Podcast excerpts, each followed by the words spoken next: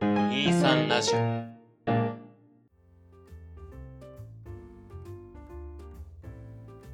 皆さんこんにちはこの2時間目と3時間目の間ではあのちょっとだけ長い休み時間を取り戻そうをコンセプトに様々な題材で自由気ままに話していきます本日も私ケトバとンゴの2人でお送りいたします95回目です。はいいやー、なんか、この前、早速なんですけど、うん TRPG やってましたね、ンゴさん。あ、見てたいや、あの、私ちょっと、仕事中でして見れなかったんですけど、わあ、いいなあやってんなあいいなあって思いながら、こそっとツイッターフォローしました。あのー、D、まあ、あのー、エモクロアでは、はいはい。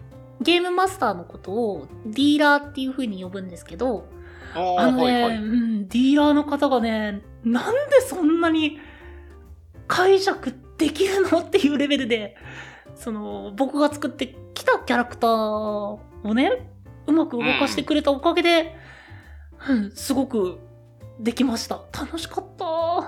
えー、いや、僕、TRPG っていうと、それこそクトゥルフとダブルクロスというもの二つしか知らないんですけど、うんうんうん。うん。やっぱなんか、違うんですかルールとか雰囲気とか。あとね、いや、印象としては本当にそこ2つ足して割った感と言いますか。足して割った感。うん。割と、イメージとしてはクトゥルフに近いよ。じゃあ割とホラーというか、命の危険がとか怖いとかそういう雰囲気の方が強いんですかね。うん。あ、だごめんね。これは印象としてはではあるんだけど、うんうん。でもね、もう僕個人としては、その、出てくる、その、クトゥルフで出てくる神話生物っていう部分が、エモクロワでは、あの、怪異として出てくるんですよ。はいはいはい。妖怪とかああいう類の方が。そうそうそうそうそう。うん。 たまらないよね。たまら ない。え、うんえ、八尺様とか、キュービとかああいう類ですか多分出るんじゃないかな。あの、正直、まだいろいろプレイヤーとして遊びたいなって思ってる関係上、そんなにその怪異図鑑をね、深いとこまで読んでないんですよ。ああ、はいはいはいはいはいなんかはい、はい。いずれネタバレ食らっちゃいそうな印象があって。うんうんうん。でもどんな感じかなと思って、あの、あ行から順番に書かれ、まあ、ルルブに書いてるんですけど、うん。頭の方からちょこっとだけ見たんですよ。うんうん。うん、僕個人としてはいつかイズナに出会いたいっイズナ。ていう回がね、うん。うん、なんか属性がすごい可愛かったんで、あ、なんかこう、美少女なんやろうな。わからんけど。絵はね、書いてないんだよ。ああ、そうなんだ。属性というかね、それが、すごいあの、ご主人様、ご主人様みたいな感じのキャラクターなんだけど、うん。あの、空回りして、その、ご主人様言うてる人間を窮地に陥れることもあるみたいな感じのキャラクターっぽくて。まあ、キャラクターというか、まあ、怪異ですね。うん、無自覚で人を危険に連れ込んでしまうタイプな。連れ込むこともあるって感じですかね。ああ、なるほど、なるほど。いつかこの怪異と会いたいなっていう意味では、怪異図鑑すごい読み込みたいんだけど、うん。ネタバレ怖くていけないっていう、この、この、この気持ち、ほんと。やっぱクトゥルフでもね、なんかこう、神話生物とか、知識があると、起こった現象とかであいつだなとかなっちゃうもんね。うん。確かにそういう意味では、知らない方が楽しめるのかもしれない。うーんその関係でほら人のプレイが結構上げてくれてる方いるじゃないですかああ、いますね。リプレイ動画と言われるやつ。うんうんあれもねすごく見たいんだけどプレイヤーとしてもやりたくてこの結局見れないみたいなのが多くてすっごいモヤモヤするマジ でどうにかどうにかいつか先にプレイしてから見たいっていうふうに思ってる面白いもんね。自分のやった卓と、あ、全然展開違うなとか、そうそうそうそうそう比較ができるから。 TRPG って沼にはまっちゃうと抜け出しにくいよねうーん。あと何がいいって、ルルブと初期投資が他の守備に比べれば、まあ割安っていうのもあるよね。本当にね、その、プレイさせてもらったエモクロは、 TRPG に関しては、もうそれどころかゼロですよ。あれ、ネット上で無料公開されてるんですよ、ルルブ。無料公開してんだ。そうそうそうそうそう。えー、それはいいね。いや、すごいよね、本当に。それこそクトゥルフで言うと、まあ、ルルブ一冊3、4千して、拡張パックとか買うと、そこそこまた値段いきますからね。うんうんうんうん。まあ、正直それでいくらでも遊べるっていうのはあるんだけど、うん。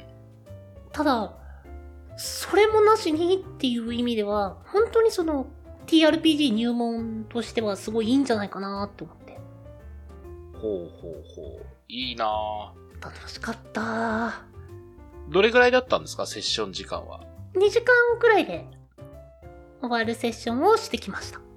いいなぁ。私最近やれてないからなぁ、TRPG。そっか、ケットーバー、2ヶ月くらいや、ん ?3 ヶ月もうしばらくやってないよね。やってないです。もそろそろ切れてるでしょ、TRPG 成分が。う。あ、もう、キレッキレの状態ですね。いや、まあ、TRPG の唯一欠点としたら、唯一っていうか、まあ、あれですよね。まず人口がそんなに多い方ではないっていうことと、やっぱどうしても人と人のあれなので、スケジュールを合わせるのがね、なかなか難しいよね。うーん。そうなんだよね。あの、よくある、それこそ、あの、僕がやってるスプラトゥーンだったり、ケトバのやってるポケモンユナイトって、うん。あの、ランダムでマッチングしてくれるおかげで、その人が集まらないっていうこと今のとこないじゃないですか。まあまあまあ、そうですね。 TRPG はもう人と出会うところから始まるから、ねえ、難しいよね、難しいそこ。ねまあもちろんインターネットだから、その、やばい人と当たることももちろんゲームはありますけど、まあお互いいいとこと悪いとこありますよね、もちろん。まあそうね。お金のかからない趣味。僕、この前話したんですけど、絵をね、描き始めまして。うんうん。うん。まああの、100均でね、あの、スケッチブック1冊と、なんかデッサン用の鉛筆みたいなあ、結構ガチでやってるんだ。そうそうそうそうそう、を買ってきて、なんか雰囲気出そうと思ったわけでもなく、ただ単に鉛筆削りがなかったから、ナイフで削り、 うん。うん、絵描いてみて、で、ちょっと知り合いに写真撮って送って、なんか感想もらったりみたいなのをしてたんですよ。うんうん。うん。なんか、うんごさんは自分の持ってる趣味でお金のかからない趣味とかってありますいやもうまさにさっきの TRPG ですよ。 ?TRPG。他にはあ、他にはうん。アニメとかですかね。あー、まあ、アニメはね、ここで散々話してますね。まあ、だって趣味ですし、そんな、そんな、 止まるものでもなしですよ。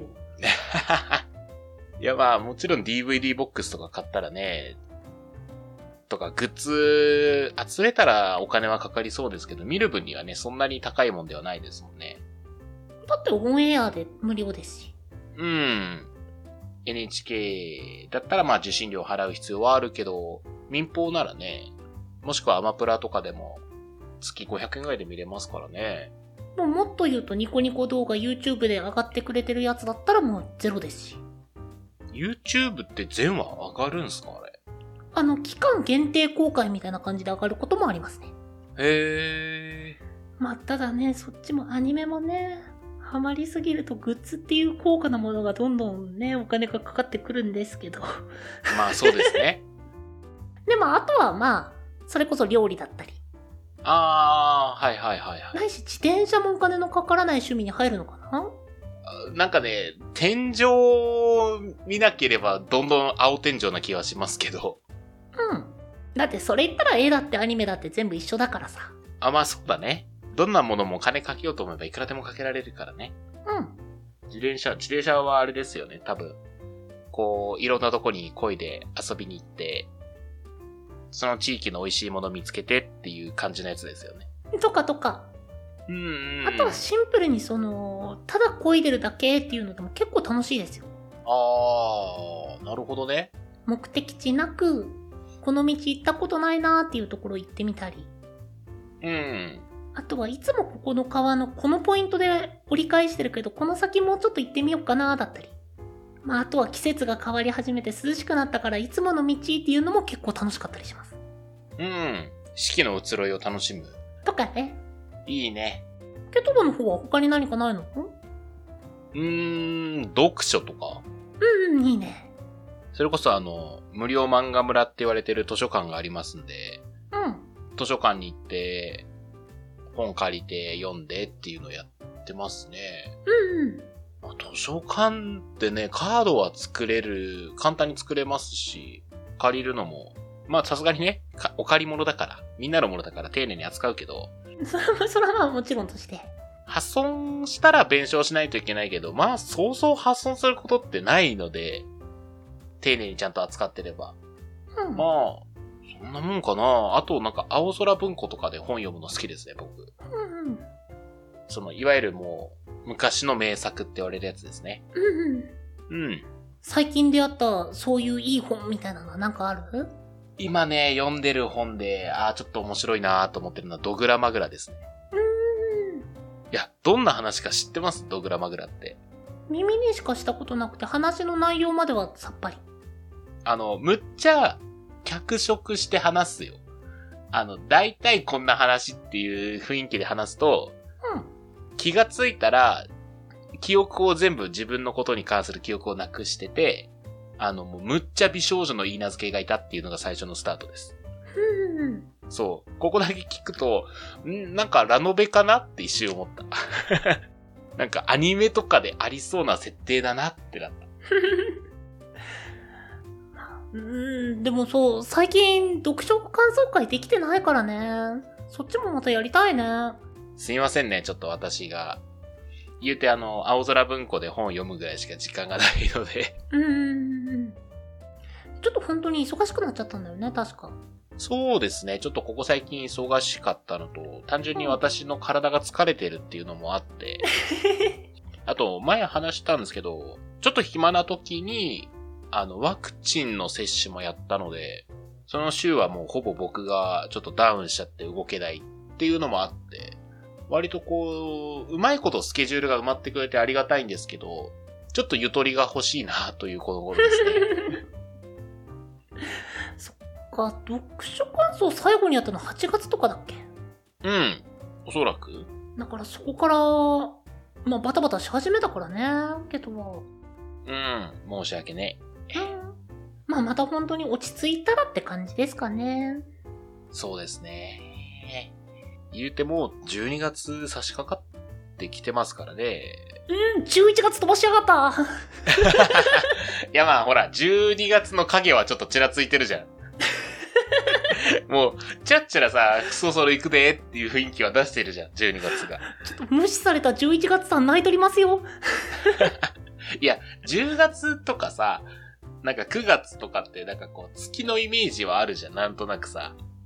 月のイメージ。なんかこう、9月だったら、なんかこう、ああ、夏の終わりの雰囲気だろうな。10月はなんかこう、秋になって栗とか、紅葉とかいろいろあるなとか。うん。 3月だったらひな祭りとかあるな。あ、2月はあれだよな。あの、28日の日とかあるよな。あの、雑になっとりませんだんだん。 1月はまあ言わずもがお正月じゃないですか。うん。うん。6月は梅雨でしょでもそれだったら僕、11月は冬の訪れを感じる時期ですけどね。おっまあでもそれぐらいしかないじゃん。と11月ってなんかこう、なんだろう、自分で言うのも非常に失礼な話だけど、こう、パッとイメージがなんか浮かばないえ、でも9月は夏の終わりと秋の訪れを感じる時期なんでしょいやほら、プラス例えばなんかこう学校だったら2学期が始まる時期とかさ。うんうん。うん。あるじゃないですか。 11月もだんだんそういったのない衣替えとか。あ、衣替えか。あー11月の味方をしてますね。俺なんでこんな11月を目の敵にしてるんだ特に理由はないんだけど。別に11月になんかされたわけじゃないんですけど。大丈夫 ?11 月に親殺されたぜじゃない大丈夫です、大丈夫です。親の仇とかではないです。まあ僕も往々にしてその何月っていうものを恨んでる理由が親の敵っていうのも聞いたことないですね確かうにん。11月に殺されたとか聞いたことないしな。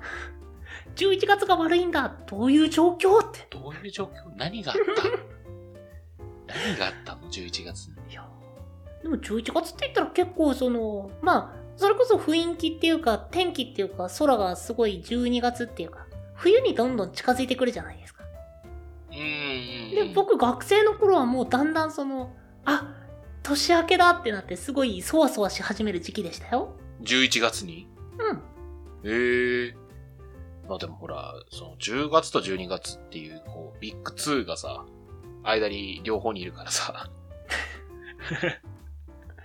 え何の話してんのこれ。11月についてその角度で話す。いや、12月の訪れという単語に、ふわってなった僕の感想。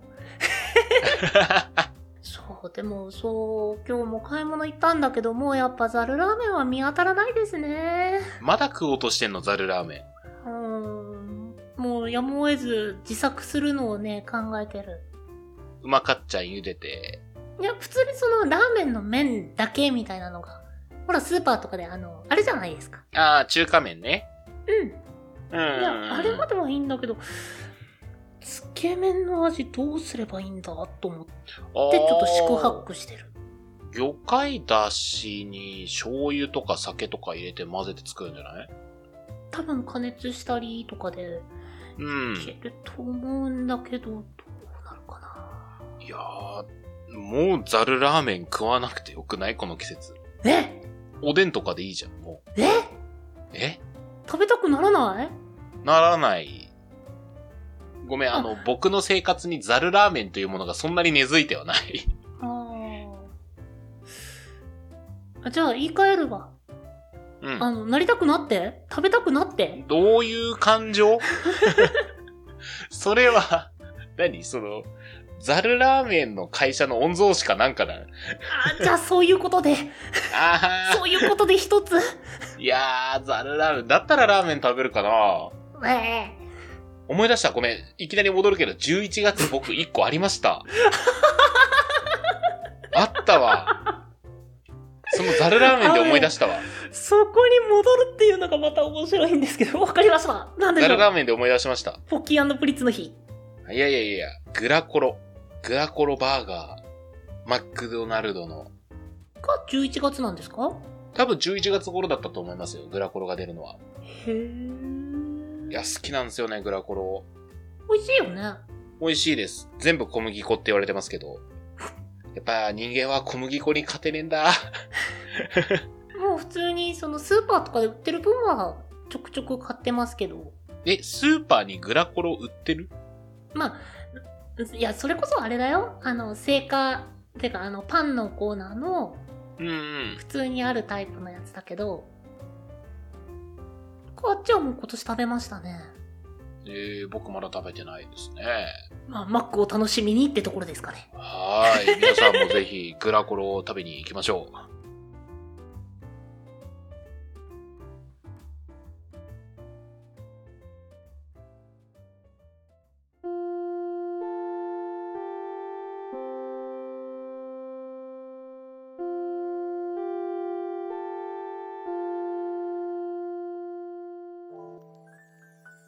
2時間目と3時間目の間、第95回。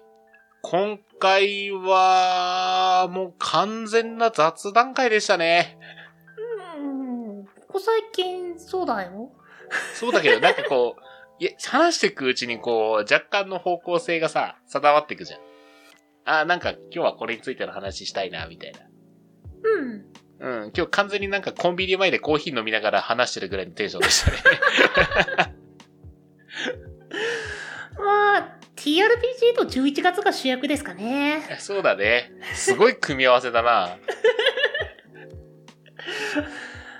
まあね、あのー食欲の秋を超えて11月には TRPG の冬が来るということで、 with グラコロ。はい。えー、お便りはですね、23radio.podcast.gmail.com まで、その他ツイッターやノートなどは概要欄をご確認ください。その他にも、このポッドキャストの感想や、話してもらいたいトークテーマなど、細かいことでもございましたら、先ほどのメールアドレスか、ハッシュタグ23ラジオとつけてツイートの方よろしくお願いいたします。お相手はケトバとうんこでした。